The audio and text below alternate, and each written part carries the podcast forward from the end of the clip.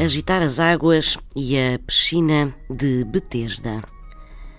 Quando em determinadas situações alguém provoca instabilidade, exalta os ânimos, confunde, perturba, mas também, e por outro lado, ajuda à clarificação, ao esclarecimento dessas mesmas situações, diz-se que essa pessoa agitou as águas.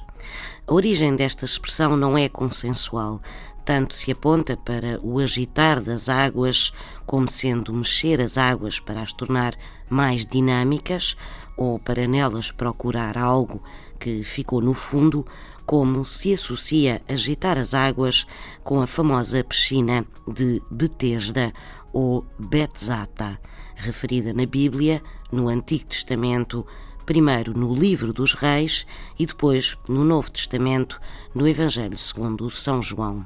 O tanque ou piscina era um reservatório de água que foi transformado num grande centro de peregrinação procurado por quem acreditava nos poderes curativos destas águas. Este tanque ficava junto a uma das portas de Jerusalém e aí se juntavam os doentes, aguardando que as águas, consideradas milagrosas, se agitassem, sendo que supostamente a agitação era provocada por um anjo e quem nelas entrasse, depois destas se agitarem, ficaria curado.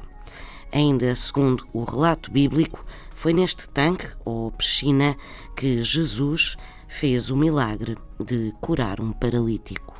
Agitar as águas.